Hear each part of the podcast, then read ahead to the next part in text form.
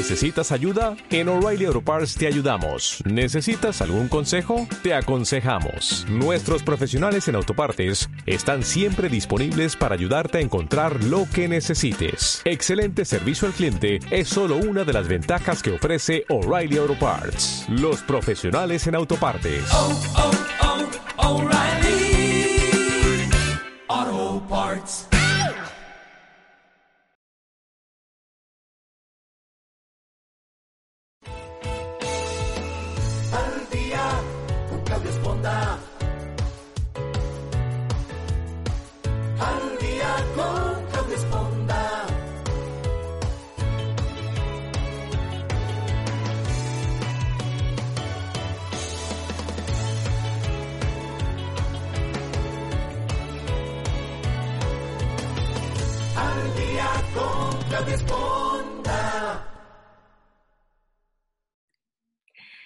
Tal? Muy buenos días. Qué bueno que nos acompaña nuevamente aquí en el programa Al Día, como todos los martes y jueves, transmitiendo desde la ciudad de San Antonio para toda la gente que nos escucha en todas nuestras redes digitales. Yo los invito a que se suscriban a nuestros canales. Ya estamos en Spotify, iHeartRadio, YouTube, obviamente Facebook, Google Podcast, Apple Podcast, todas nuestras plataformas para que usted pueda tener esta información a cualquier hora del día, cualquier día de la semana. Si le gustó un programa y en un futuro quiere así como mandarla indirecta a la hermana, al primo, al marido, bueno, pues ya sabe que esta es una excelente oportunidad. Yo eh, me da mucho gusto saludarlo, siempre digo lo mismo porque la verdad es que sí me da mucho gusto que toda la gente que, que, continúa escuchando el contenido de estos programas, siempre lo hacemos con mucho cariño, siempre tratando de enfocar qué es lo que está sucediendo a nuestro alrededor y siempre preocupada por tratar de darles información que pueda ayudarlos siempre en algún área de su vida. Hoy, bueno, mucha gente está viviendo ya esta situación de, cuarentena, que pues no sé por qué se llama cuarentena, si unos llevamos cinco semanas, otros llevan 14, otros llevan 25 días, bueno, pero la idea es que tenemos un, eh, una época ya de, encierro, por llamarlo de alguna manera, medio voluntario, medio a fuerzas, y esto obviamente eh, marca una pauta en el sentimiento, en la actividad, en el pensar, en el sentir de muchas personas, sobre todo eh, a nivel familiar.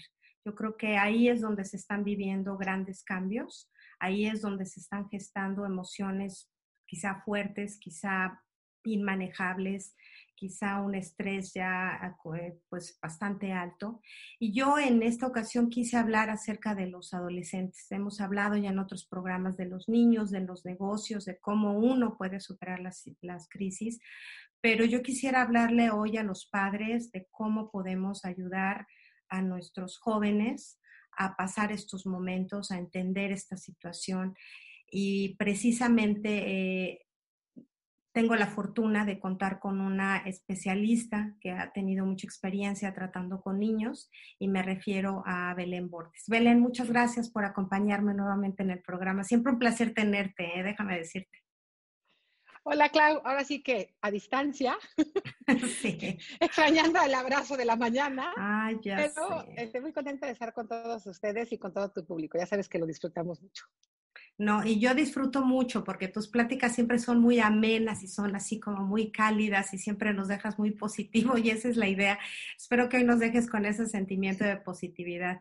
Yo quisiera presentarles a las gentes que no han escuchado a Belén. Eh, bueno, ella es una neurolingüista con más de 25 años de experiencia, ha desarrollado más de 6.000 valoraciones psicopedagógicas a niños, adolescentes y adultos en México y en los Estados Unidos. Cuenta con una especialidad en lenguaje y cognición y una maestría por la Universidad de Texas en educación y educación bilingüe. Ha creado programas sobre inteligencia emocional para escuelas privadas en México y escuela charter en Estados Unidos de inteligencia emocional. Ella ofrece conferencias y talleres para padres de familia, maestros, mujeres y ofrece también eh, prácticas privadas, o sea, terapia privada. Yo creo que has abordado papás, mamás, este, eh, parejas, niños, este, problemas con eh, niños con problemas, o sea, ya has tratado a todo el mundo. no. Oye, Belén, yo quisiera que empezáramos un poquito antes de entrar en el tema de, cuál es la situación actual de, los jóvenes que están en casa 24/7, que habláramos un poquito desde la perspectiva de cuál es la función de un papá, porque a veces se nos olvida entender que no solo somos proveedores, ¿no? Si pudiéramos empezar por ahí. Bueno, lo primero que yo les diría, para mí los padres son la figura más importante en la vida de un ser humano. Son formadores de esa persona. Son quienes moldean con su cincel, con su cariño, con el amor, con el enojo. Y son proveedores, pero proveedores de seguridad. Y es donde nos hemos ido confundiendo, creo que como sociedad. Cuando, cuando nosotros ponemos en paralelo la seguridad es tener dinero, allí es donde estamos equivocados. Para mí la seguridad en un niño sigue siendo en un bebé, en un niño, en un adolescente y en tus hijos mayores, que son casi adultos, sigue siendo el amor, la comprensión y la comunicación. Todos estos basados en el respeto, ¿no? El respeto a la persona. Entonces, sí, sí somos proveedores, pero somos proveedores de emociones, somos proveedores de oportunidades, somos proveedores de seguridad. Si, eh, a mí, para mí, eh, la cuarentena Clau, ha sido como pues un efecto que yo ya venía esperando, creo que tú ya lo sabes. A mí me cuesta trabajo ir por la vida este, por encima, me gusta nadar a profundidad. Eh, y entonces la cuarentena me ha ayudado para entender mucho más y poder ayudar mucho más de la forma que a mí me gusta, que es mucho más profunda. ¿En qué sentido? En que nos quitaron todos, todo lo externo, todos los, eh, los distractores, factores. Sí, haz de cuenta. Los distractores, pero también los creíamos que eran los que nos daban la felicidad y creíamos que eran los que nos llenaban y creíamos que eran los que nos daban el éxito. Y entonces te meten a tu casa como veniste, con lo que tú eres. Y eso, eso es lo que está haciendo, yo entiendo, está siendo complicado para algunos padres, por supuesto, está siendo complicado para los hijos, pero nos está dando una gran oportunidad, una gran oportunidad como seres humanos para detenernos y decir, el tiempo no es dinero, el dinero no es tiempo. Ese papá que antes no tenía tiempo de detener la bicicleta y enseñar a su hijo, yo te puedo decir que hoy lo está haciendo. Mm. Y ese niño se va a acordar de todos ustedes como padres, porque acuérdense que nuestros hijos van a ser sobrevivientes del coronavirus y van a ser sobrevivientes a través del tiempo. Y nosotros y, y ellos formamos parte de la historia. Entonces formamos la parte positiva de esta historia, que es construyamos nuestro futuro de otra forma, esta es una oportunidad de replantearnos. ¿Y qué me refiero con nuestro futuro? Nuestros jóvenes y nuestros niños. Ellos van a empujar mi silla de ruedas. Ellos me van a llevar a la casa de asistencia. Ellos van a llevar la economía del país, de este y del donde estén. Entonces, seamos una parte de la historia distinta. Cambiemos la historia porque nos tocó ser parte. Nos debemos de sentir honrados porque si nos escogieron para hacerlo es porque tenemos la capacidad de desarrollarlo. Y, yo precisamente partía de esta pregunta de por qué ser padres, porque nos encontramos en unas circunstancias extraordinarias, ¿no? igual las familias solían, los papás, ir a trabajar, regresar, alimentar a los hijos, verlos un rato en la noche, y quizá no sabíamos cuál era realmente nuestro rol, aparte de proveer y dar un techo y regañar y castigar, o no sé, ¿no? Yo creo que esta, la dinámica ha cambiado dentro de las casas yo, no creo que no haya una casa que no haya vivido un cambio drástico en su dinámica. Entonces, mi pregunta es por qué que los papás se enfrentan ahora a ser papás, ¿no? Ellos son los que deben dar seguridad, los que deben dar autoridad, los que, y quizá antes los papás eran los cuates de los hijos. Por, por eso me voy por, ese, por esa idea, por entender específicamente los papás qué es lo que tienen que proveer, no, no siempre, sino principalmente ahora cómo proveen esa seguridad a los hijos si ellos como personas individuales pues quizá no se sienten seguros. Siempre proveemos seguridad, siempre debemos proveer seguridad. Nosotros somos los adultos, ahora nos tocó a nosotros. Entonces yo sí invito a los papás a que sean adultos, a que no les dé miedo tomar las riendas. En este momento ellos no pueden, ellos los niños y los adolescentes no tienen la capacidad, están pidiendo demasiado, porque además tenemos que proveer la enseñanza y el aprendizaje. Entonces, yo ahí les digo mucho ah, ahorita, importa mucho lo académico, pero me importa mucho más lo emocional, ¿no? Los papás tienen que darse un tiempo para reconstruirse también, lo entiendo, para reencontrarse con lo que les gustaba, con lo que no habían podido hacer, con lo que habían dejado de hacer, ¿no? Pero nuestros hijos nos necesitan fuertes, porque esta situación necesita padres fuertes. ¿Y por qué, por qué les digo tanto esto? Porque vamos a salir a un mundo que no conocemos. Ni tú, ni yo. Yo no digo que el mundo desaparece, claro que no, al contrario, se está transformando. Un mundo más verde, un mundo más, más en paz, un mundo con una rutina a lo mejor distinta. Servicios que a lo mejor eran muy importantes, a lo mejor ya no lo van a hacer. No sabemos. Entonces, el miedo a lo desconocido, todo ser humano lo tiene, es parte del miedo del mundo. Yo, como tú dices, eh, Claudia, yo considero que todos los humanos, créanme, todos los humanos de este mundo estamos tocados por COVID. COVID nos está transformando. Pero también, así como nos está transformando, todos tenemos miedo.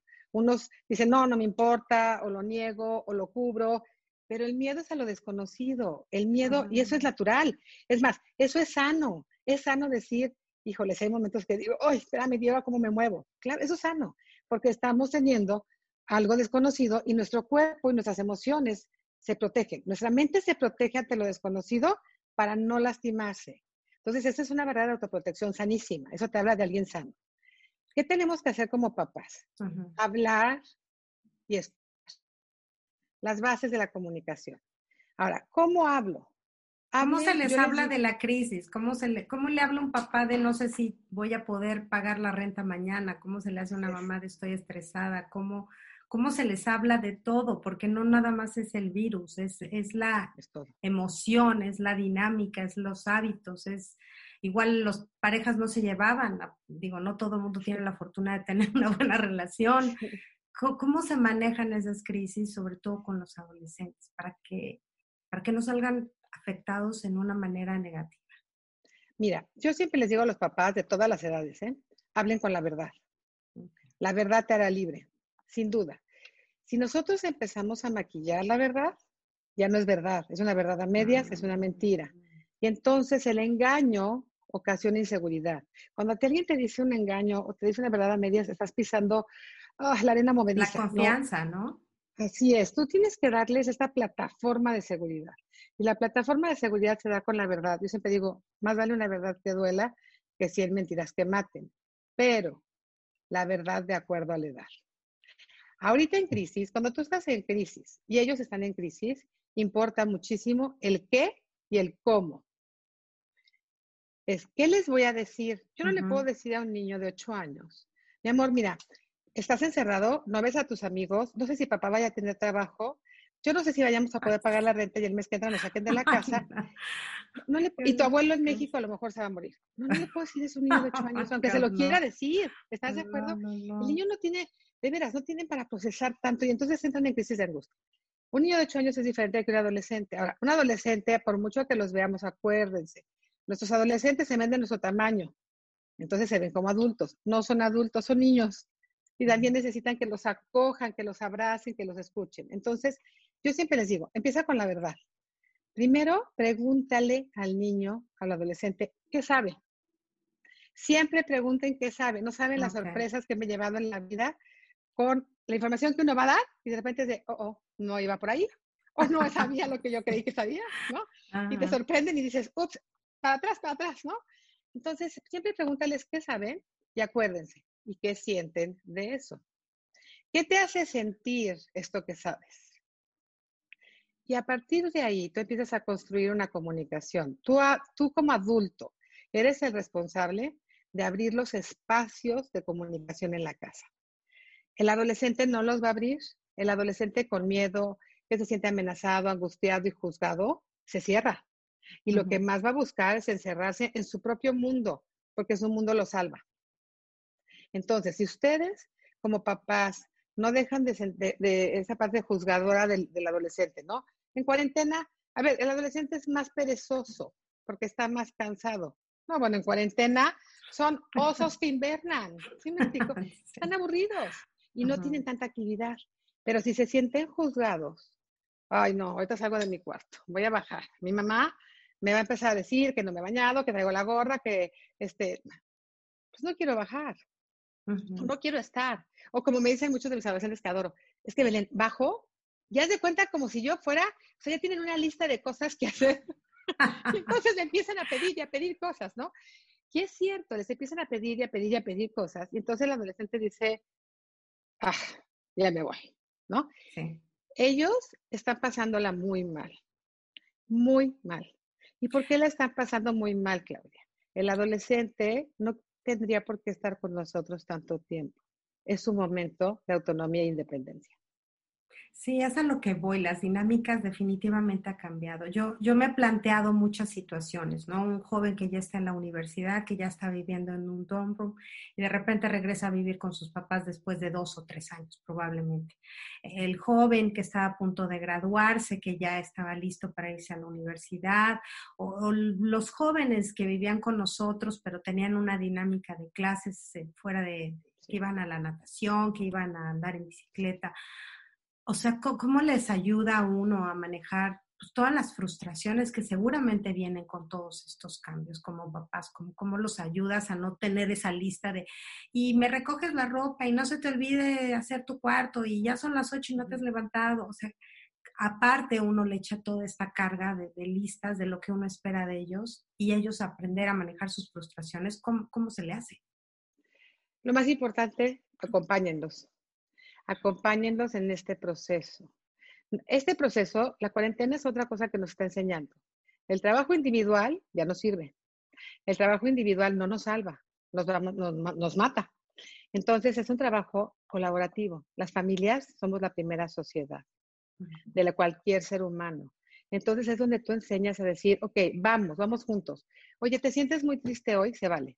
Primero, validar las emociones de sus hijos. Ah, es, bien importante cuando nosotros decimos, oye, o sea, ¿cómo? Este niño está frustrado porque está en mi casa, pero ¿cómo? Si está en mi casa, tiene comida, tiene la familia, los hermanos lo adoran, yo lo estaba esperando. Sí, pero él no tenía que estar aquí. Sí, pero no le tocaba estar aquí en este momento de su vida. Sí, pero él tenía otro planteamiento en su propia vida, dejó su vida.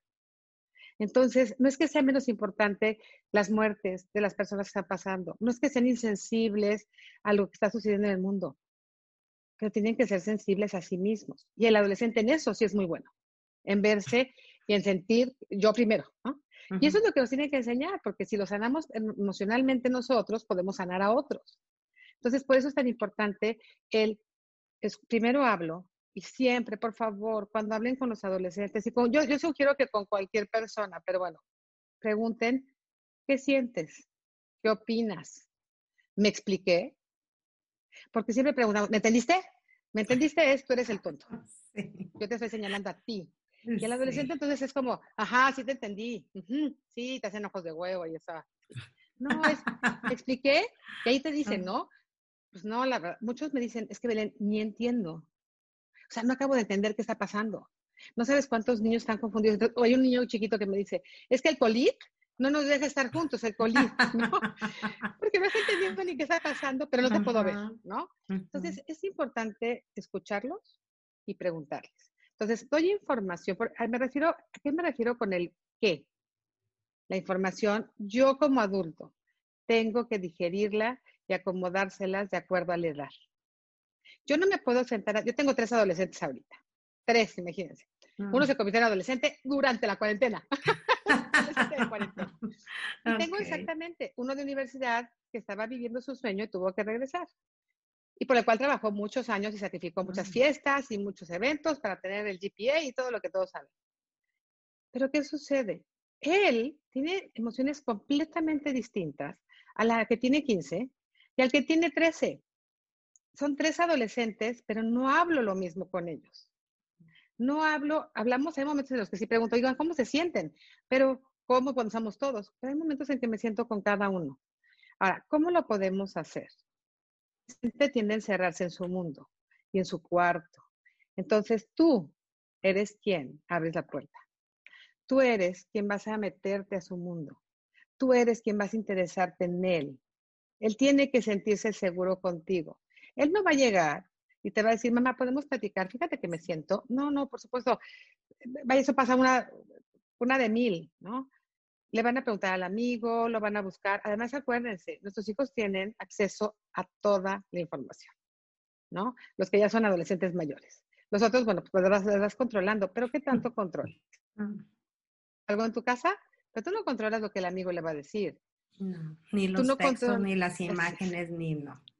Y todas las que son imágenes creemos que, ay, bueno, ya lo vio ya. No, no, eso se queda grabado.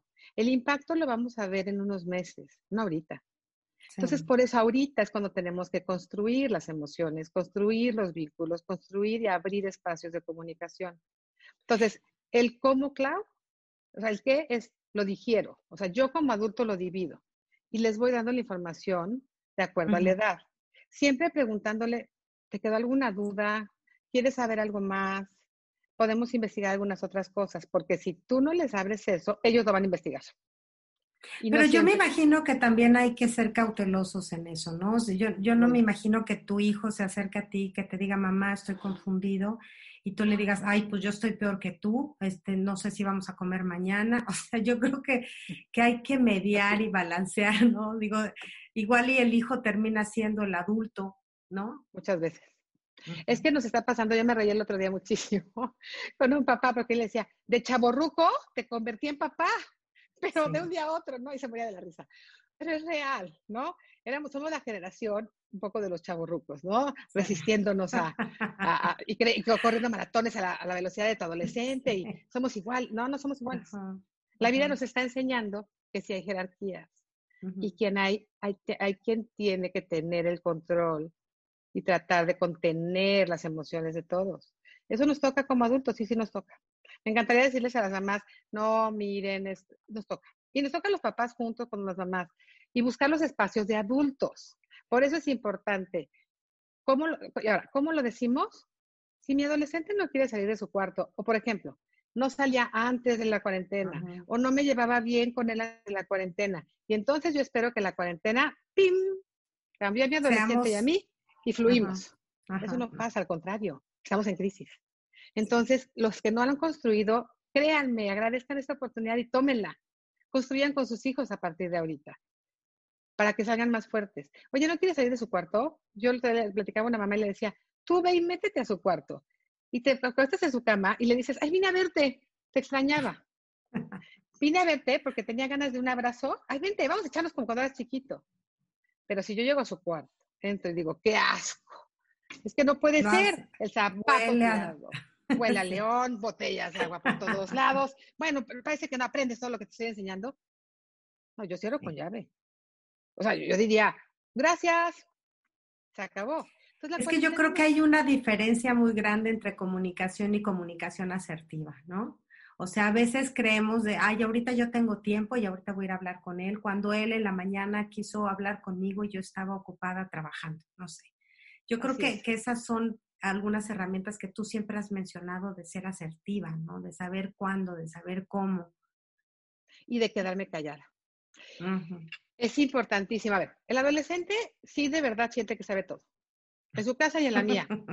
Todos, ¿no? Y yo me muero de la risa porque les digo, se van a llevar el Oscar más que el Google, ¿eh? O sea, saben más que el Google.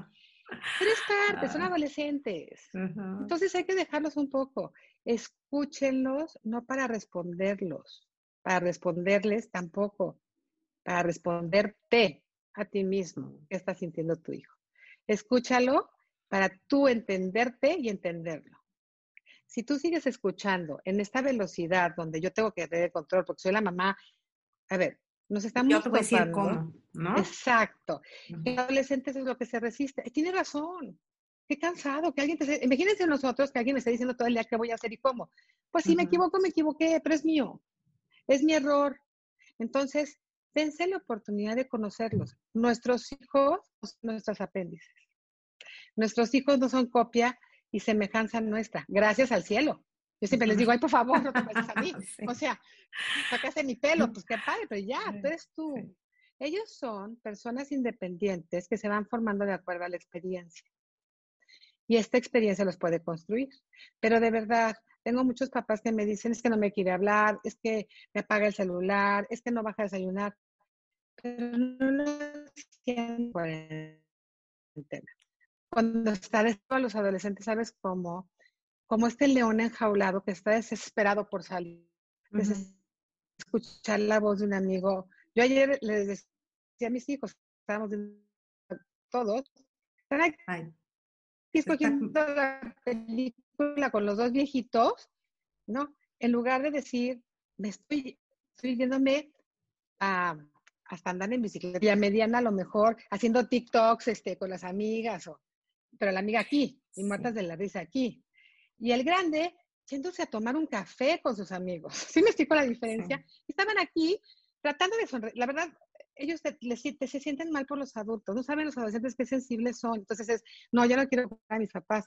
Pero la verdad no les toca. Cuando les dije, ay, la verdad, pobres, ustedes están para, ya no te quiero ir. Y se reían a carcajadas los tres, porque quiere decir, sí, sí, estamos no, cansados. Digo, es maravilloso cuando tienes una buena relación previa a esta crisis, ¿no?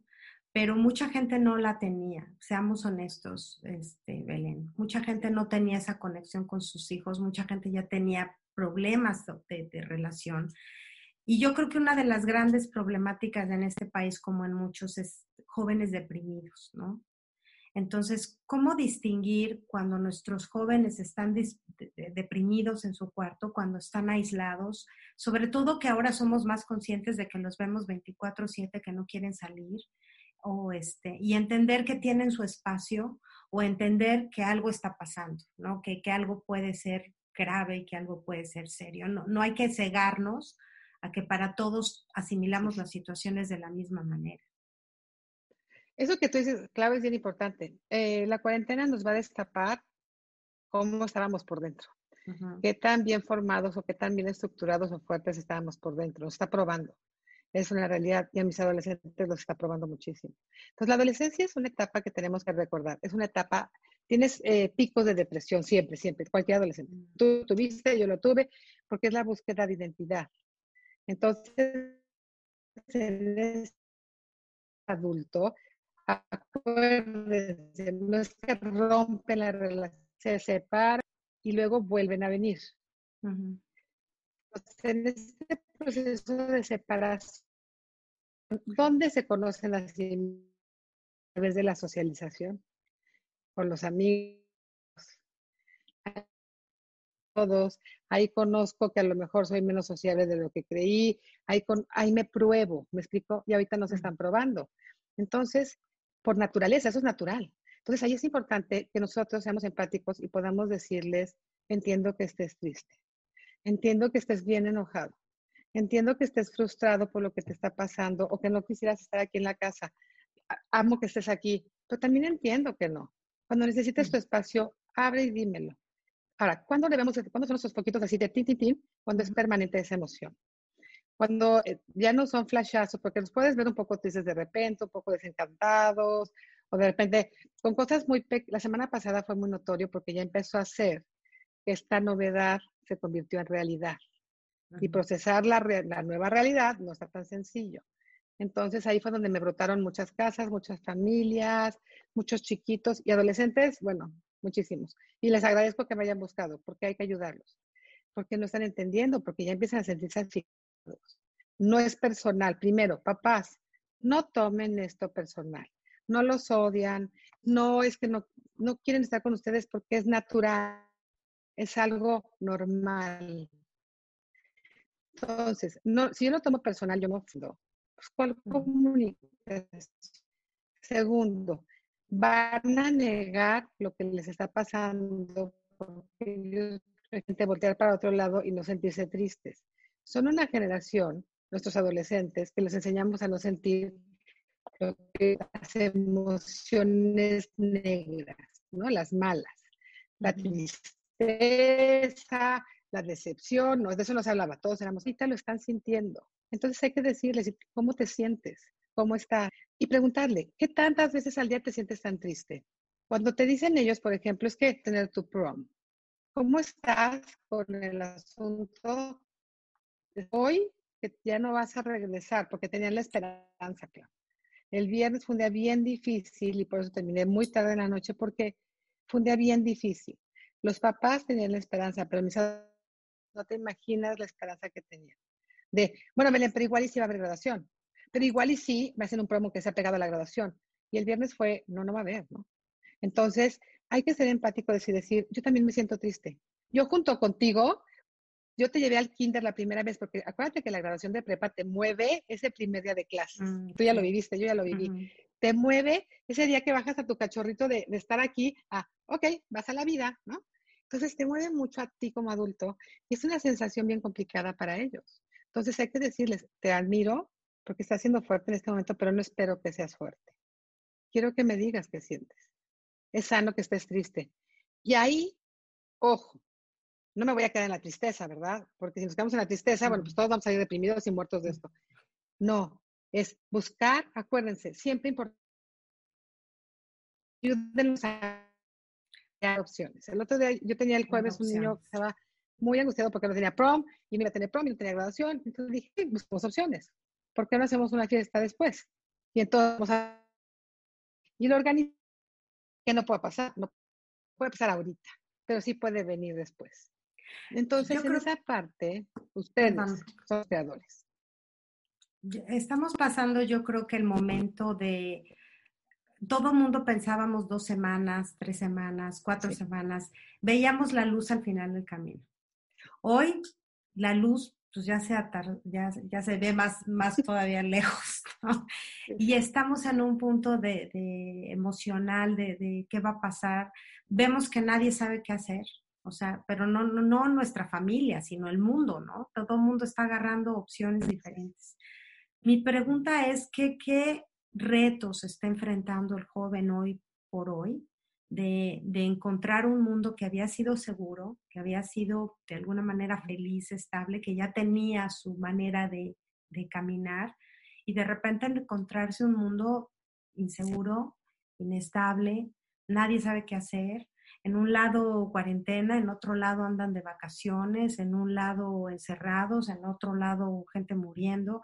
O sea, ¿qué, ¿cuáles son los retos que están viendo los jóvenes a través de esta situación en un futuro y que tú seguramente has escuchado de voz de ellos?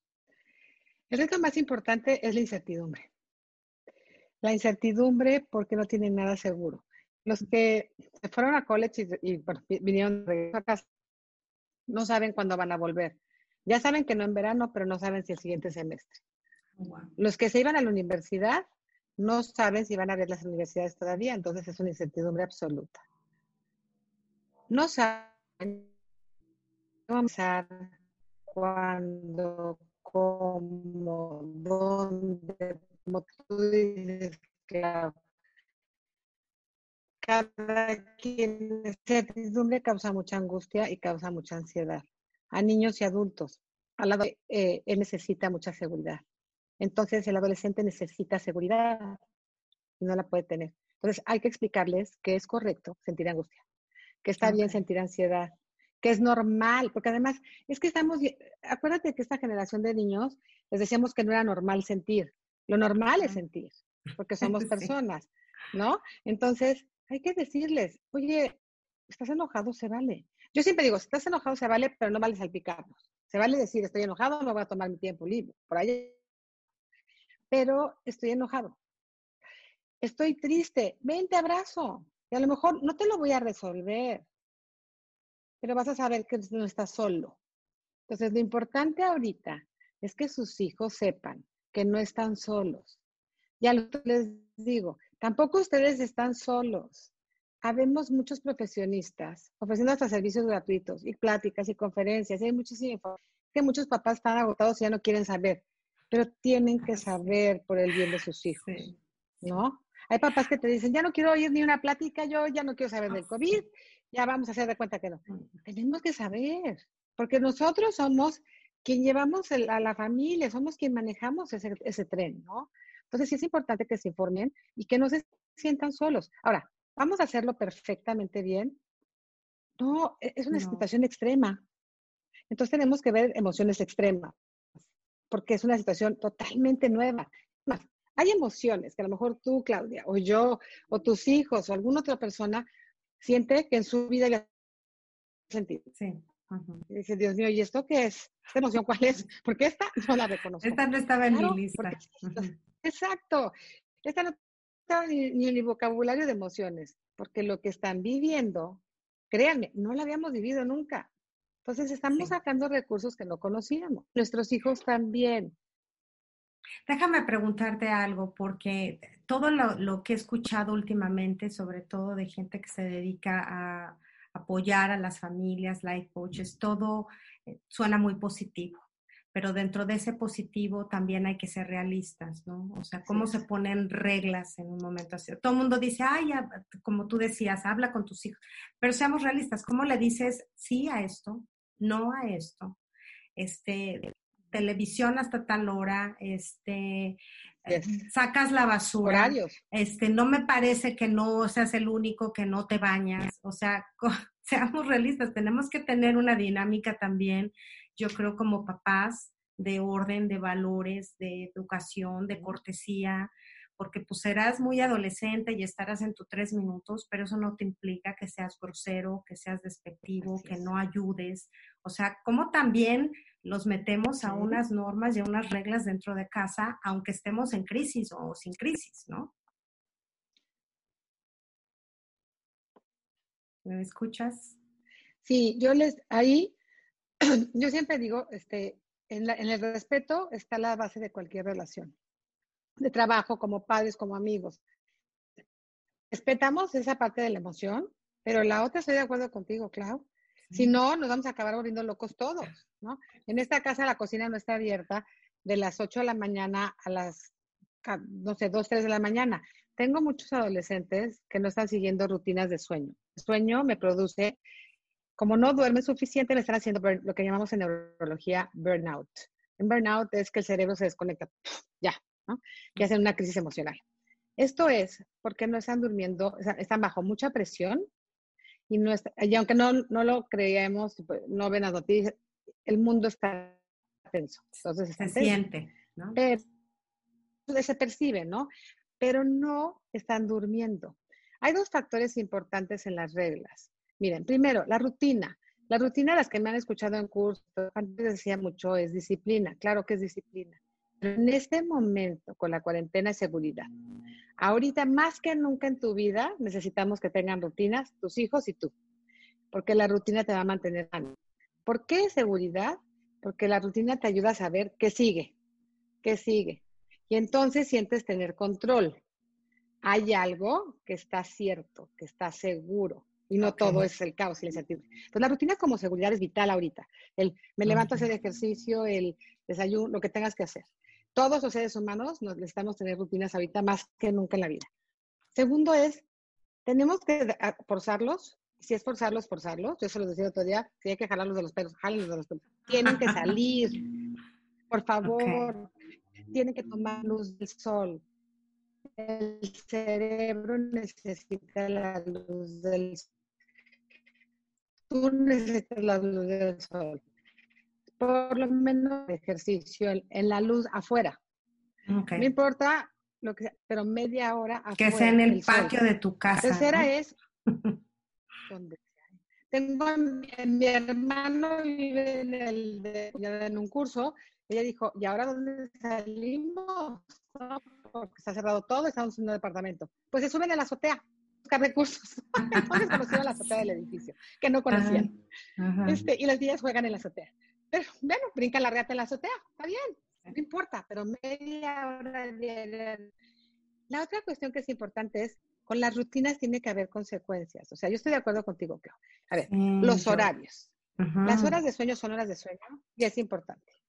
El celular lo retiro y se guarda conmigo, ¿no? Oye, con el, con el que ya vivía solo, pues no, creo que no. Él ya tiene, él ya está hecho. Yo nada más lo acompaño, ¿no? Pero estoy construyendo. Entonces, Sí, tengo rutinas de sueño. Me está pasando, Clau, que tengo varios adolescentes que ya me cambiaron el ciclo de sueño. Duermen de día y se despiertan de noche. Pero ¿qué sucede ahorita en la madrugada? Cuando es verano y yo sé que el día siguiente voy a salir y voy a tener una vida, eh, no, me encanta, pero bueno, ahorita con tanta angustia están sintiendo el silencio de toda la familia dormida. Lo que mm. les está dando es un sentimiento profundo de soledad y profundo de angustia. Entonces, ahorita es importantísimo que no dejemos esos espacios como vacíos, ¿no? Se quedan jugando, no sé, videojuegos y, se queda alguno despierto. Ese que se queda despierto tiene procesos de angustia cuando escucha toda la casa en silencio, ya no hay nadie, no hay ruido. porque no hay ruido afuera, ya no oyes un claxon, ya, o sea, hay muchos ruidos que ya no van a la escuela y oyen las risas, ya no están alerta de muchos sonidos que se nos está olvidando, es un estimulante muy importante. Entonces, ese silencio de la noche puede ser muy amenazante. Entonces, sí, mamás y papás tomen el control, así como tomamos el control de decir, soy el adulto. Entonces, oye, me voy a pelear todo el día porque recojan el cuarto perfecto. No, pero pones una regla entonces. Antes de acostarte, tu cuarto está perfectamente recogido. Y revisamos dos cuartos. O al levantarte, antes de salir y empezar a tomar clase, tu cuarto tiene que estar recogido. Sáquenlos del cuarto. Hacer el trabajo de la escuela en los cuartos es su peor enemigo, porque viven, mueren todo el día en el cuarto. Y entonces ven su cama, les empieza a dar pereza. Imagínate a mí trabajando en mi cuarto, pues no, bueno, me da toda la pereza. y, Me echo una cececita o una serie o luego le sigo. O sea, esa es la, somos todos, todos somos así. imagínate un adolescente, ¿no? Que lo que quiere es dormir. Entonces, luz de día, una convivencia mínimo, yo les digo que una convivencia, aunque sea forzada, familiar. La hora de la cena, la hora de la donde todos estemos, sin, sin aparato. Pero convivencia es, por ejemplo, ver una película.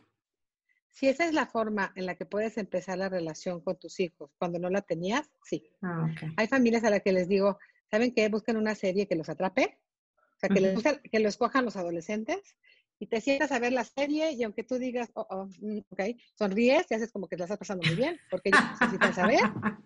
Okay, Tienes que saber que tú la pasas bien con ellos. Y ahí empiezas a construir un tema común. Un tema común puede ser empezar a abrir una conversación de Grey's Anatomy. Sí. Es el nuevo capítulo es que se corta mucho la...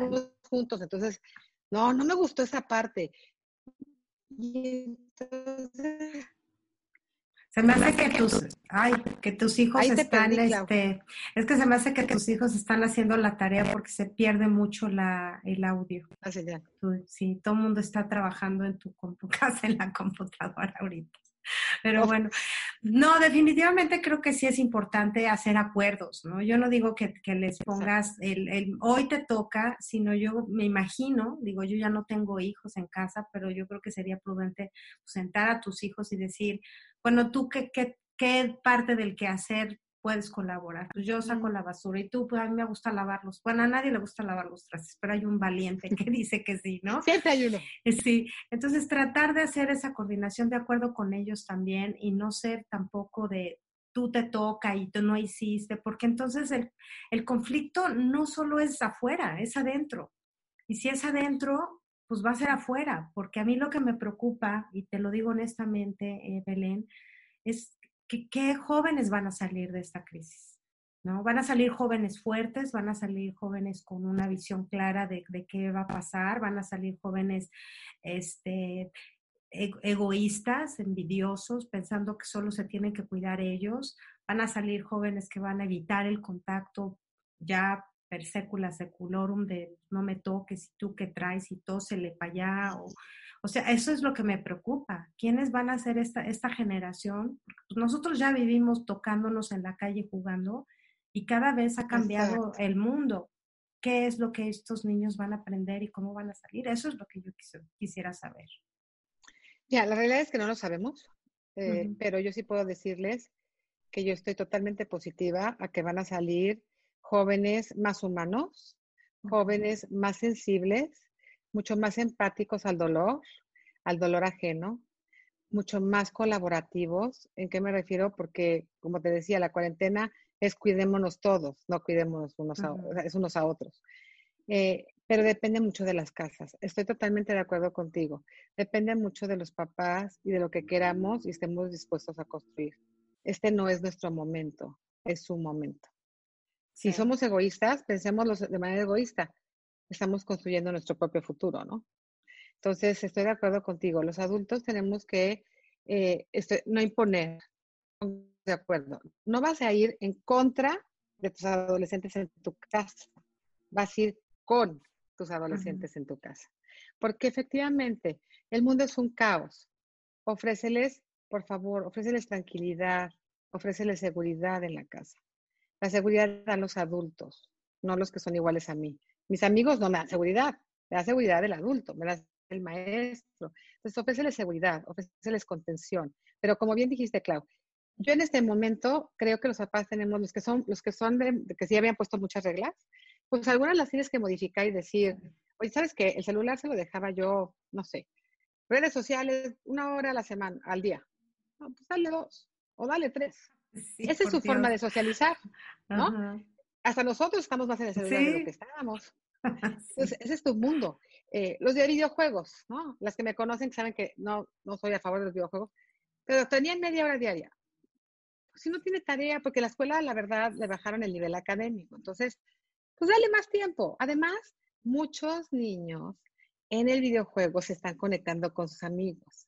Están oyendo, porque se conectan con los audífonos, están oyendo las voces, la risa, la broma. Es, el mundo que dejé sigue bien. Sí existe. Entonces, eso va, van asimilando a su inconsciente. El mundo aún está bien. Entonces, sí, pónganse de acuerdo con ellos, pero y, los que son muy rígidos, sean un poco más flexibles, ¿no? Las mamás muy OCDs, que su casa no puede estar tirada. Híjole, ¿qué crees? Vas a tirar. Yo las invito a que seleccionen las batallas. O sea, al adolescente, por ejemplo, la edad de entre 13 y 15 que no se quieren bañar y les da flojera, porque después son muy, muy pulcros y muy guapos. Ahí diles, a ver, tienes que bañar. ¿Qué prefieres, en la mañana o en la noche? Pues tienes que bañar. Ah, pero ¿qué les coja? ¿Por qué tienen que bañarse cuando yo digo? ¿Por qué todo tiene que ser como yo digo? Sí, es normal que pongamos las reglas, pero no las impongamos. No es momento de imponernos a otros. Es momento de construir juntos. Entonces, si ustedes quieren que sus hijos el día de mañana, saliendo de la cueva, las volteen a ver, de verdad, de verdad, contengan, sean el adulto, sostengan, aunque genere un pleito, sostienes. Pero selecciona tus batallas, ¿no? O sea, ¿tú crees que ahorita yo voy a batallar porque me encontré un ministriado? Le hablo al de qué es y le digo, órale, tus zapatos están acá abajo, vete a recogerlos, ¿no? Pero ese no es una batalla que quiero. Pero sí batallo, la batalla que sí, sí selecciono es a dormir es a dormir. Y apago el internet se acabó, en esa casa ya no hay internet. Sí, porque como tú dices, bueno, no todas las, las dinámicas son iguales, las prioridades en las familias son iguales, igual a una mamá le preocupa más la escuela que un calcetín tirado, ¿no? Y dice, bueno, hazme la tarea, ya es lo que tengas que hacer, y yo te recojo el calcetín, no sé, todo el mundo funciona de una manera adecuada. Yo creo que aquí también lo importante es que los papás estén en la misma sintonía, ¿no? Porque si yo voy a dejar hacer una cosa y tú como mi pareja no lo vas a dejar, y entonces pues volvemos a lo mismo, ¿no? Es estar en un círculo vicioso de quién manda, o quién hace, o quién dirige, o quién, ¿no? Es eh, exactamente, claro, lo leíste perfecto. Las guerras de poder. Ay, sí. En las guerras de poder todos pierden, ¿no? Pero imagínate que ahorita tienes a todos en el mismo lugar, en el mismo espacio físico, sin salidas de emergencia. Porque la salida de emergencia es el amigo, el café con la amiga, el, no, ahorita es me voy al gimnasio, no hay. Me, voy a trabajar. No. exacto, no hay. Es como no hay, ¿qué tenemos que hacer? Saben que de verdad seleccionen. Oye, ¿sabes que De que gane mi esposo, gano yo. Pues nadie gana. Solo traten de ser lo más sensatos de decir, ¿sabes qué? Vamos a, se llama colaborar. Vamos a colaborar en construir este futuro. Yo lo que les digo a las mamás mucho ahorita es, a ver, si somos de verdad conscientes, profundamente conscientes, de que nosotros y nuestros hijos somos la generación sobreviviente del COVID, ¿de qué creen que se van a acordar sus hijos? Porque esto lo van a guardar el resto de sus días. ¿eh? Yo quisiera decirles, no, no, ni quiero que lo borren. Es una gran experiencia para los que nos tocó. Así sea con dolor y con llanto, pero nos estamos construyendo. Entonces, traten de formar grandes recuerdos. Sus hijos, ¿qué creen, ¿de qué creen que se van a acordar? Es súper que se resbaló con el papel de baño que se encontró tirado. Esas tonterías son las que se van a acordar. Otros dos adultos. De eso se van a acordar. Y eso es lo que ellos van a repetir. El cómo reaccionan mis papás me enseña Ahí te perdí ahí. ¿Me escuchas? ¿Me escuchas? Sí. Ahí sí te escucho, te escucho. Ah, ok. Entonces, ¿quieres repetir de qué? O sea, lo que los hijos se van a acordar es el cómo reaccionaron mis papás en la crisis. El cómo reaccionaron mis papás en la crisis me está enseñando a mí, sí, verbal, ¿eh? Ante los problemas y cómo se reacciona ante la enseña, cómo reaccionaron los adultos cercanos a mí.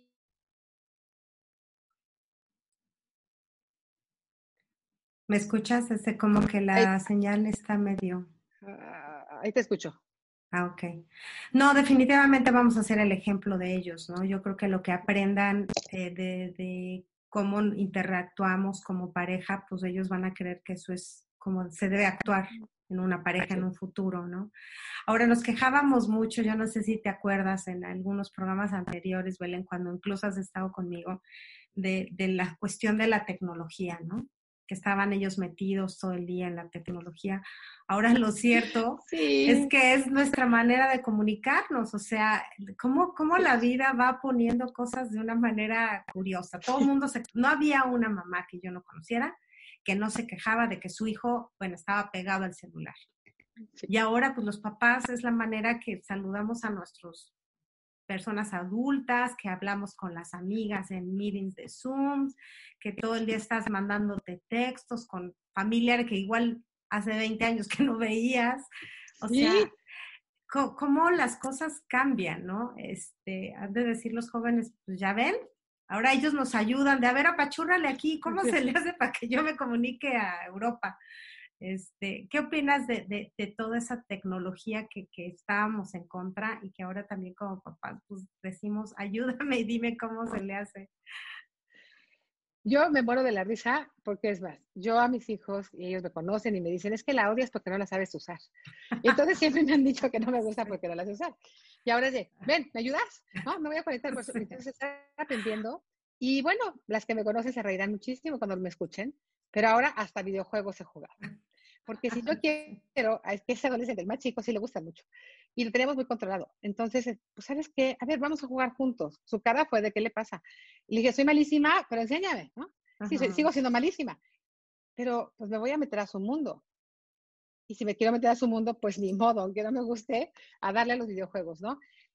¿Por qué ser más flexibles? Porque esa es su distracción ahorita, ¿no? Y la tecnología nos está enseñando también. Nuestros hijos nos están enseñando que no es tan mala. Que hay una buena forma. Nos estábamos, nosotros como generación creo que también nos estábamos resistiendo, ¿no? a todo. Eh, y ahorita fue de, pues el que se resiste se queda. si no te te quedaste, entonces nos está sirviendo porque son nuestros técnicos en computación y en audio y audio y ellos vienen y nos ayudan y me encanta con las maestras que están conectando en línea y ves al hijo adolescente ahí ayudándole a la maestra cómo conectarse y cómo comparto la pantalla con mis estudiantes. Es increíble cómo también ellos son nuestros maestros, ellos nos están moldeando. Y la resistencia que teníamos nosotros por escuchar esa voz de ellos, nos empujaron a, a tener lo que hacer. Entonces también estamos aprendiendo mucho de ellos. Sí, y, ese era mi punto. La verdad es que a mí me da mucha risa que, que sí, nos quejábamos y ya suelta el teléfono, y hazme caso y todo el día estás metido ahí. Y ahora es, oye, ven, no seas malo. Y, y, los mismos te dicen, oye, mamá, estás todo el día clavada ahí con el, con el Zoom y aprendiendo, tomando cursos en línea. Este, yo creo que también la vida nos puso a nosotros a, a tener esa transición de entender que todo tiene sus partes positivas, ¿no? Que todo tiene sus partes buenas, que las crisis tienen sus partes buenas, como tú decías, una oportunidad para estar cerca de nuestros hijos, este, una oportunidad para aprender nuevas cosas, una oportunidad para crecer. Y, este, y yo no quisiera irme sin que pudieras decirle a los jóvenes o a las mamás este, algunas maneras de, de, conectarse con sus hijos, ya sea a través de la tecnología, ya sea a través, es más, pues hagan FaceTime aunque uno esté en un cuarto y el otro en el otro, no sé, que, que tú con tu experiencia le puedas decir a los papás que, que, se sientan seguros de que vamos a salir de esto como padres fortalecidos o, o algunos consejos que les puedas dar a los papás para, para entender eh, cómo llevarse mejor con sus hijos en esta situación, Yo les, yo, yo, bueno, ya me conoces, yo construyo mucho a través de lo positivo y tiendo a buscar eh, qué estamos haciendo y qué estamos construyendo. Entonces, sí les diría, focalícense más en lo bueno, en lo que está pasando bueno. No, no con esto quiero decir que vamos a ser negligentes y que no vemos lo malo. No, no, no. Pero si nosotros cambiamos nuestra actitud, Clau, y nosotros podemos ver cosas buenas, nuestros hijos las verán. A mí me preocupan muchísimo estos niños y estos adolescentes que van a tener miedo a vivir, que le van a tener miedo al mundo, que le van a tener miedo a un abrazo, a una tos, a un moco. Me preocupan muchísimo, que van a tener miedo de un cine y porque ya me lo dicen, ¿no? Entonces, ayudan a caminar ese miedo nosotros como adultos, enseñándoles lo positivo. Claro, el mundo va a cambiar, pero no entonces, hoy justo posteé un artículo que escribí contigo, el, mundo de esperanza, porque yo les diría, por favor, ayúdenos a que se construyan en la felicidad, ayúdenos a que vean el futuro. yo les diría a los jóvenes, si hay un futuro, sí, sí vas a, no ahorita, pero vas a volver. Sí vas a volverte a reír a carcajas, amigos. Vas a volverte a ir a la lancha, al lago, porque aparte se preguntan del verano y si no, y si sí. Y a los adultos les diría, de verdad, yo creo que es una, una paz, una oportunidad que nos está dando la vida para volvernos a ver a nosotros mismos. Entonces, si nos vemos a nosotros mismos y somos capaces de construirnos en este nicho un poco de felicidad, vamos a darle felicidad a otros. Un ejercicio que estoy haciendo con las mamás los lunes que tengo grupo de apoyo es, ellas tienen, durante la semana buscan qué las hace felices y tienen que hacer algo que las haga felices a ellas, los hijos, no para los esposos, para ellas. ¿Y cómo se sienten después de eso? Con ganas de darle felicidad a otro. Entonces, a todos los miembros de la casa, de verdad, hagan algo que les guste. Hagan algo que te... a, mí me encanta caminar. Me, me, me, encuentran, estoy siempre caminando lo más que puedo. Se cancela un paciente y me salgo a caminar. Me encanta caminar con luz de sol. Y, y eso me encanta. Entonces, yo con eso estoy feliz. Pero hay otro que le encanta tocar el instrumento, pues que toque la guitarra. Y el otro que saque al perro cada quien nos hace felices diferentes cosas. Yo los pongo a prueba y me encantaría que nos viéramos cuando termine la cuarentena y preguntarles y que los papás nos digan el que los que descubrieron, que los construyó. ¿Qué descubrieron en ustedes mismos que los hacía felices? ¿Cómo se nutrieron? Porque no nos podemos nutrir del exterior. Nos toca crear nuestra propia felicidad. Háganlo, dense la oportunidad de hacer cosas que no hacían. Usen el sentido del humor con sus hijos. Ríanse un poco. y ahora, y recuerden mucho esto, ¿eh? el no hablar del tema no baja la angustia, la aumenta. Y aumenta la angustia porque lo desconocido da miedo. Absolutamente. Yo fíjate que hace unos días escuchaba a mi esposo decir que, que es una pregunta que me encantó y que yo se las dejo de tarea de, de qué, qué estás aprendiendo de esta experiencia, ¿no? Si tú aprender siempre es como algo positivo, ¿no? Es como algo que acumulas, como algo que, que te enriquece si tú ves como no que estás sufriendo, no que estás padeciendo, sino que estás aprendiendo de eso, siempre yo espero que lo puedas encuadrar en una parte positiva y dices, estoy aprendiendo a tenerle paciencia a mis hijos, estoy aprendiendo a escuchar a mi marido, estoy aprendiendo a que la casa limpia no es lo más importante en el mundo, estoy aprendiendo que mi familia era más importante que mi vida social. No sé, ¿no? Yo creo que esa es una buena pregunta para empezar en las mañanas y este y, hablarlo también con ellos, ¿no? O sea, hijo, no fuiste al prom, lo que estás aprendiendo de esto, ¿no? Que hay otras maneras de comunicarte, que hay otras maneras de estar cerca de la gente, ¿no? Eso que tú dices, Clau, eh, o sea, que lo, que lo apliquen en ellos y en los hijos, porque a veces pasa, ¿no? ¿Qué estás aprendiendo tú? Y cuando tú les preguntas a los papás, ¿y tú qué aprendiste? Es como, no. Véanse ustedes y vean a los hijos, porque hay que hacer el trabajo interno de nosotros para poder acompañar a los nuestros. Y abrir los espacios de comunicación. Yo les insisto muchísimo con agendas saturadas a una velocidad a mil y la comunicación es lo más importante. Abran los espacios. oiga, no va a ser magia. Y de repente le voy a preguntar y me va a decir, no, pero podemos construir mucho. Y lo que tú dices, Clau, ¿sabes qué estamos aprendiendo? A hacernos felices con menos y a ser más humanos. Sí. Oye, Belén. abracen sus emociones. Sí. Y abrazos cibernéticos, pues, ¿qué le vamos a hacer? Oye, Belén, si alguien, sí, si alguien quisiera, no, pero si hace falta, ¿eh? Hace, yo, yo el cibernético, no, yo sí necesito que me papachen. Si alguien quisiera, este, contratar tus servicios, tu, tu, tener una terapia contigo, lo puede hacer a través cibernética, este, teleconferencia. ¿Cuál es tu teléfono? ¿Dónde te se comunican? que me manden mensaje, por favor, a mi teléfono que es el 210 585 6518. Yo estoy, conectada la mayoría de parte del tiempo. Entonces, si me mandan un mensaje, yo me reporto entre sesiones, con muchísimo gusto. Y, me interesa mucho porque igual muchas muchas mamás o muchos papás que nos están escuchando ya han intentado varias técnicas de estas y no les funciona. Igual una asesoría contigo podría decir, bueno, esto es por donde se puede ir. Digo, aquí estamos para ayudar y para saber que vamos a salir mejor de esta situación, ¿no? Además tú eres una maga. Tú eres una maga en hablar con niños, qué bárbaro. No, a ser más fuertes todos. Tú, te acordarás de, de, nosotros, en un, en un, tiempo nos diremos, Claudia, todo lo que aprendimos, y nos vamos a reír de decir, no inventes, ¿cómo era yo así? No me había dado cuenta, ¿no? Entonces está ah. increíble, eh, es una oportunidad. Yo, yo se lo decía a mis hijos, creo que antier, les decía, a lo mejor nunca voy a volver a tener la oportunidad de haber detenido mi vida solo para pensar cómo me construyó mejor. Tenerlos a todos juntos, tener este, este, estos momentos de tanta calidez, de tanto abrazo, de tanto acogimiento, a lo mejor no lo vamos a volver a tener. Entonces, tomen de verdad, eh, a mí me dicen, ¿cómo estás? Estoy bien, estoy contenta, porque estoy tomándolo como es, una oportunidad que a lo mejor no vuelvo a tener, entonces la tengo que abrazar y hacer lo mejor que me sea posible de ella y sacar lo mejor de ella. Pues yo te agradezco enormemente, como siempre, Belén, todo tu conocimiento, tu experiencia, tu sonrisa, tu positividad, este, que la compartas con nosotros, porque yo creo que todo eso necesitamos.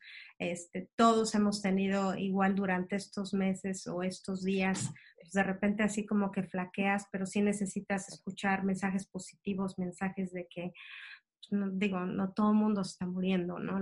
o sea, vamos a salir, vamos a salir. Entonces, pues mil gracias, todo mi corazón para ti desde acá. Este, y yo les mando un beso a todos. Gracias por escucharnos como todos los martes y jueves. El próximo jueves aquí estaremos nuevamente insistiendo en traerles eh, programas que puedan enriquecerlos, eh, aunque sea un poquito, en sus corazones, en sus mentes. Y, este, y pues les mando un beso. Gracias, Belén. Gracias a todos los que nos escuchan. Lean el artículo de, Belén, en Meraki Magazine. Usted lo puede buscar www.meraki con K y latina site ahí voy a poner la información. Y hizo un artículo extraordinario que habla sobre esto y, este, y pues yo creo que vale la pena que lo lean y que lo compartan con sus hijos. Así es que gracias como siempre. Gracias, Clau. Hasta la próxima. Nos vemos. Que tengan una semana, una semana positiva. Sí. Con buena actitud, todo cambia. Gracias, hasta la próxima. Gracias. Al día con